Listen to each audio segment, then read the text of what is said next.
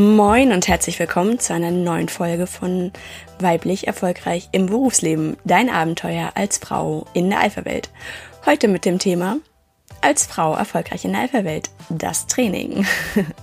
mein Name ist Katrin Strate. Ich bin Wirtschaftspsychologin, Coach und Trainerin. Und du bist hier richtig, wenn du als Frau in der Alpha-Welt unterwegs bist. Und zwar ganz ohne Geschlechterkampf, sondern für mehr Erfolg durch und für sich selbstbewusste Frauen.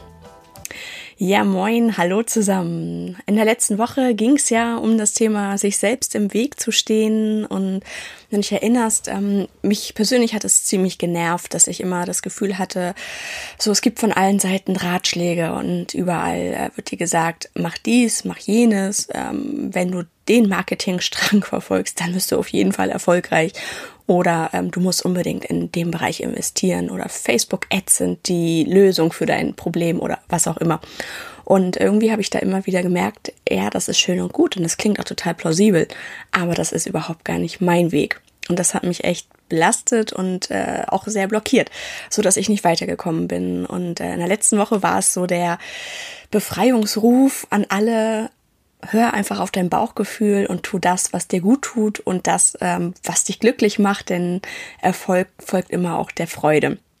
Ja, und manchmal ist es ja auch so, dass dann auch das Leben dir genau das bietet, was du gerade brauchst, gerade wenn du am Zweifeln bist und nicht so richtig weißt, geht's jetzt nach links, rechts oder geradeaus, dass du dann irgendwie Erlebnisse hast oder Menschen triffst, die dir irgendwie ein bisschen mehr Licht in dein wankelmütiges Dunkel bringen. Und genauso habe ich es jetzt erfahren. Am Wochenende habe ich das erste Mal das Training als Frau erfolgreich in der Alpha-Welt gegeben. Ähm, das waren vier mutige Frauen, die sich Corona zum Trotze dort auch tatsächlich in einem Live-Training eingefunden haben. Natürlich unter Berücksichtigung aller Hygieneregeln wie äh, Abstandsregeln und keine Gruppen arbeiten direkt zusammen und naja, worauf man eben achtet, also dass das auf jeden Fall alles sicher war. Ähm, nichtsdestotrotz haben wir einen Stuhlkreis gemacht, um da einfach auch ja nicht die Distanz zu haben. Und äh, dann ging es auch schon los und das war eine super tolle Erfahrung wieder, diese Interaktion mit Menschen direkt live vor Ort. Ähm, wir hatten unglaublich viele spannende Diskussionen. Es ging erst einmal ganz viel um die eigenen Erfahrungen und äh, erschreckenderweise hat da doch auch jede äh, Frau, mit der ich auch spreche, ähm, unabhängig von einem Training, irgendwo Erfahrungen gemacht oder fast jede Frau, ähm, wo es dann um Dinge ging wie, ja, keine Karriere machen, weil man eine Frau ist oder ähm, im Vorstellungsgespräch äh, gefragt werden, ob man denn äh, noch Kinder plant, was in, nie im Leben ein Mann zum Beispiel gefragt werden würde. Oder ähm, ja, auch alleine Dinge wie den Körper nutzen oder eben äh, körperliche Nachteile, die man dort erlebt, weil einfach, wenn sich dann so ein 1,90 Meter großer Geschäftsführer vor allem aufbäumt oder aufstellt und sagt, so, jetzt reden wir mal Tacheles, so, da kann einem doch schon mal ein bisschen Angst und Bange werden und man möchte am liebsten die Beine in die Hand nehmen und, und laufen. Bis hin leider auch zu MeToo-Geschichten, ähm, wo dann eben auch Frauen davon berichten, im Berufsleben äh, vielleicht sexistisch angesprochen zu werden oder aufgrund ihres Geschlechts degradiert zu werden im Sinne von, du bist ja die Frau, du schreibst jetzt das Protokoll oder ich habe es mal erlebt in einem Training, dass es hieß, äh, kommen Sie doch mal nach vorne, Sie sind hier die einzige Frau, dann ist hier mal was Attraktives vorne. Äh, fand ich erstmal den Kollegen gegenüber auch nicht nett. Und äh, für mich war das auch äh, eine absolute Degradierung, weil es war in dem Moment nicht mehr, dass es darum ging, was ich vielleicht Kluges zu sagen habe, sondern es ging nur noch darum, dass ich da die Hülle darstellen sollte. Und das hat mich extrem geärgert. Äh, in dem Alter damals war ich allerdings noch nicht so äh, dass ich mich da wehren konnte, sondern habe das dann einfach weggelächelt. Lächeln und winken ist dann da leider auch ähm, eine häufig genutzte Taktik. Und wir haben festgestellt, auch in dem Training, dass das ähm, schwierig ist, dass man alleine relativ wenig ausrichten kann. Also dass wir wahrscheinlich auch jetzt nicht sofort das ganze System revolutionieren und äh, morgen kommt die gute Fee und auf einmal sind wir alle gleichberechtigt und haben alle Gleiches zu sagen. Jetzt gibt's ja gerade auch eine ganz aktuelle Studie, die besagt, dass im Fernsehen 78 Prozent der Corona-Experten Männer sind. auch hier wieder sehr spannend, ähm, weil natürlich für Frauen auch nochmal ganz andere Themen sind. Da ist ja auch sowas wie äh, zurück in die, in die 50er, Frau an den Herd und äh, weil jetzt häufig auch die Frauen in der Corona-Zeit die Kinderbetreuung übernehmen und dennoch haben sie in den Medien wenig Sprachrohr. Ähm, ja, fand ich, fand ich spannend und gleichermaßen auch sehr traurig, dass das immer noch so ist, dass da äh, immer noch die Männer einfach dann für uns sprechen und ich weiß nicht, ob da liegt, dass die Männer häufiger gefragt werden und oder die Frauen einfach auch Angst haben oder sich nicht trauen. Also gar nicht so sehr ins Rampenlicht möchten, sondern lieber im Hintergrund das fleißige Lieschen sind und da eine gute Arbeit leisten. Naja, aber darum geht's ja heute nicht, sondern es soll um nochmal das, die Alpha-Welt und ihre Symbole gehen. Äh, das war ein großer Schwerpunkt des Trainings. Hierfür hatte ich eigentlich ja, eine Stunde ungefähr eingeplant und am Ende haben wir fast den halben Tag darüber gesprochen, weil da einfach jeder auch unterschiedliche Erfahrungen gesammelt hat und wir ganz viel diskutieren konnten darüber und Erfahrungen eben auch austauschen. Da ging es dann zum Beispiel auch um sowas wie Hoch- und Tiefstatus. Dazu habe ich ja im letzten Jahr schon mal eine Folge gemacht, was du zum Beispiel machen kannst, wenn ein Kollege oder auch eine Kollegin reinkommt, äh, du sitzt an deinem Schreibtisch und bekommst dann von oben herab eine Aufgabe geliefert oder ein Feedback, was sich in dem Moment nicht anfühlt wie ein Feedback, weil du von unten nach oben guckst.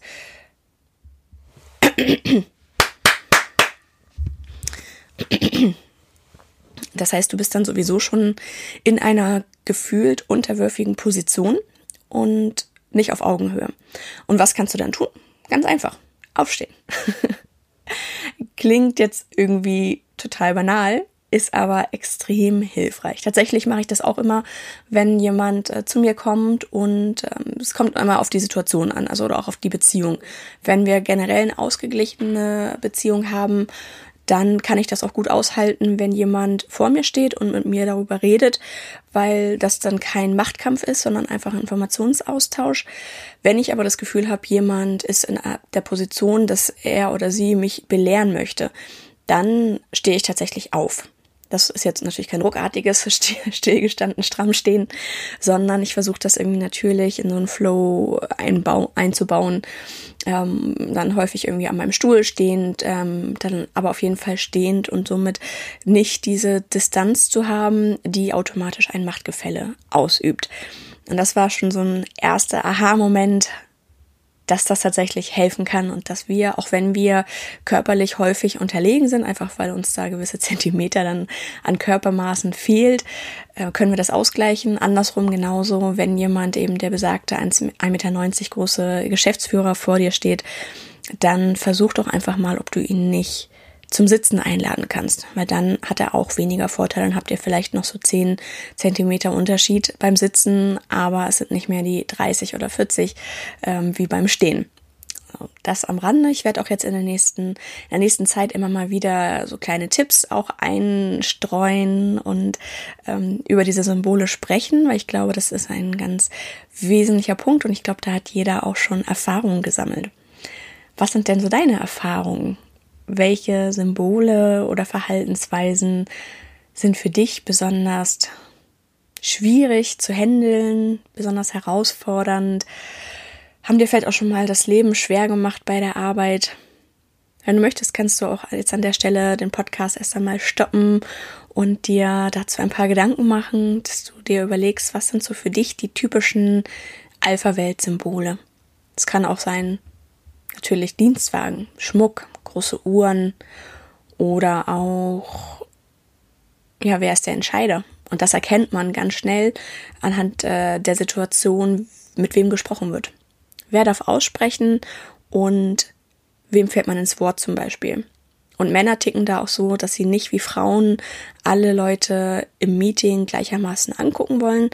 Ähm, vielleicht kennst du das auch, diesen Blick in die Runde. Du erzählst etwas und suchst händeringend nach einem Nicken, nach einem Lächeln, nach einem Augenzwinkern, nach irgendetwas, was dir Bestätigung gibt, was dir sagt, ja, ich verstehe, was du sagst und ja, ich bin auch deiner Meinung. Leider muss ich dich da enttäuschen, wird nicht kommen. Weil so ticken Männer einfach auch nicht. Männer geben selten Bestätigung, sondern konzentrieren sich eher auf das, was du sagst und eben ähm, häufig reden Männer auch nur direkt mit dem Entscheider. Die anderen sind dann das Fußvolk. Die sind aber in dem Moment einfach nicht wichtig. Und äh, entsprechend fühlen sich die dann, die anderen dann auch häufig so, weil Männer kennen diese Regeln einfach. Wenn es ein ganz klares hierarchisches System gibt, dann sind diese Regeln ganz, ganz klar. So, die Indianer dürfen ein bisschen spielen, solange bis dann der Häuptling sagt, so, jetzt ist Schluss und jetzt gibt's die Entscheidung. So, und von daher ähm, rechne nicht damit, dass du Nicken, Bestätigung ähm, bekommst und dass die Männer Augenkontakt halten mit dir, sondern ähm, finde heraus, wer ist der Entscheider. Und der Entscheider muss nicht immer der offizielle Entscheider sein.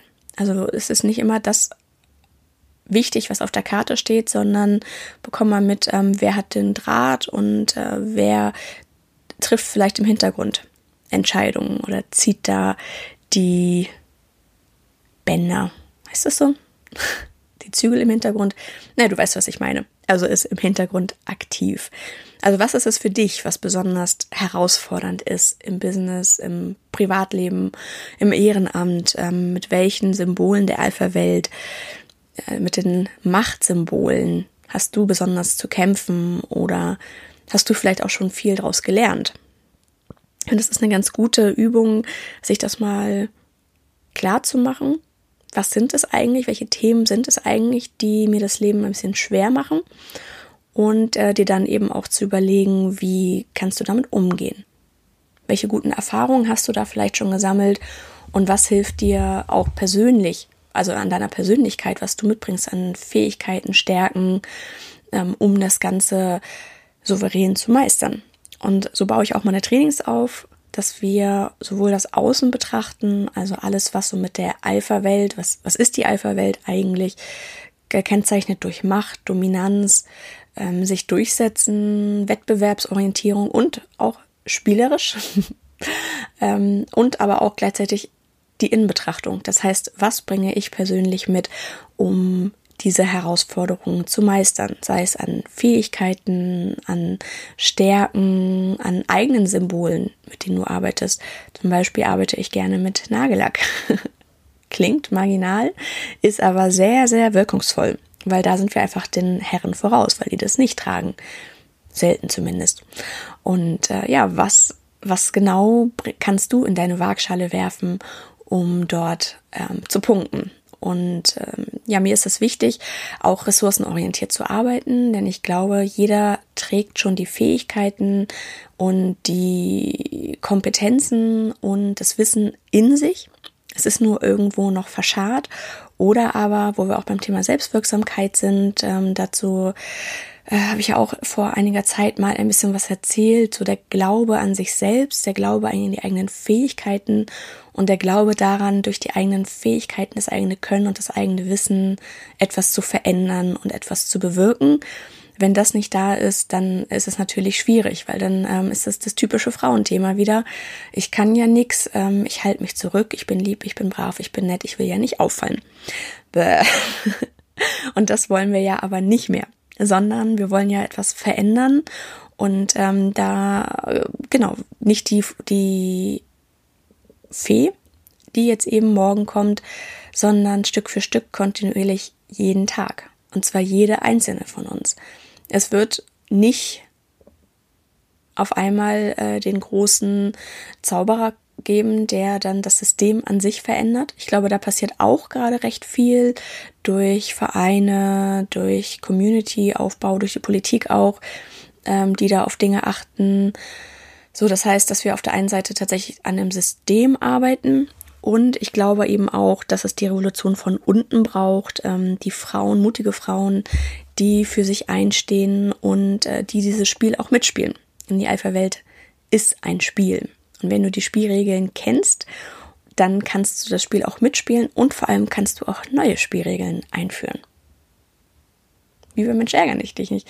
Auf einmal gibt es eine neue Regel. Jeder hat ja auch irgendwie individuelle Spielregeln. Und warum das nicht auch mal im Berufsleben so einführen? Wäre doch mal eine Idee, oder? Ja, und wenn du auch Lust hast, das Ganze mal äh, in einem Training zu erleben, Im September voraussichtlich äh, wird es dazu ein weiteres Training geben in Hamburg als ähm, tatsächlich Live-Training. Denn da habe ich gemerkt, das ist gerade so meine Welt. Das macht äh, irrsinnig viel Spaß, diese Energie zu erleben, in die Gesichter zu schauen und diesen Austausch zu haben. Und ähm, vielleicht hast du auch mein Live gesehen, mein Facebook Live danach, ähm, wo ich total begeistert war und ein bisschen euphorisiert und high von dieser Energie, die dann da in einem Raum ist und ähm, von dem Feedback, dass eben die Frauen ähm, sagen, es ist so wichtig, sich darüber auszutauschen und darüber zu sprechen, um auch zu sehen, man ist nicht alleine mit dem Thema, sondern man kann sich da gemeinsam eine Peer Group auch aufbauen und sich austauschen und unterstützen. Und das finde ich so wertvoll und das, äh, davon möchte ich mehr. Also ich bin jetzt ein kleiner Trainingsjunkie, der da den nächsten Trainingstag möchte. Und ähm, weil es so schön war, werde ich da auch gleich ein zweitägiges Training draus machen. Das war auch eine schöne Erkenntnis jetzt aus dem Trainingstag, dass doch ein Tag ähm, sehr sportlich ist und äh, doch eigentlich im Wesentlichen viel Zeit für Diskussionen und äh, Theorie erst einmal ich möchte nicht sagen drauf geht, weil drauf geht ist so negativ, als wäre es verschwendet, weil das war es definitiv nicht.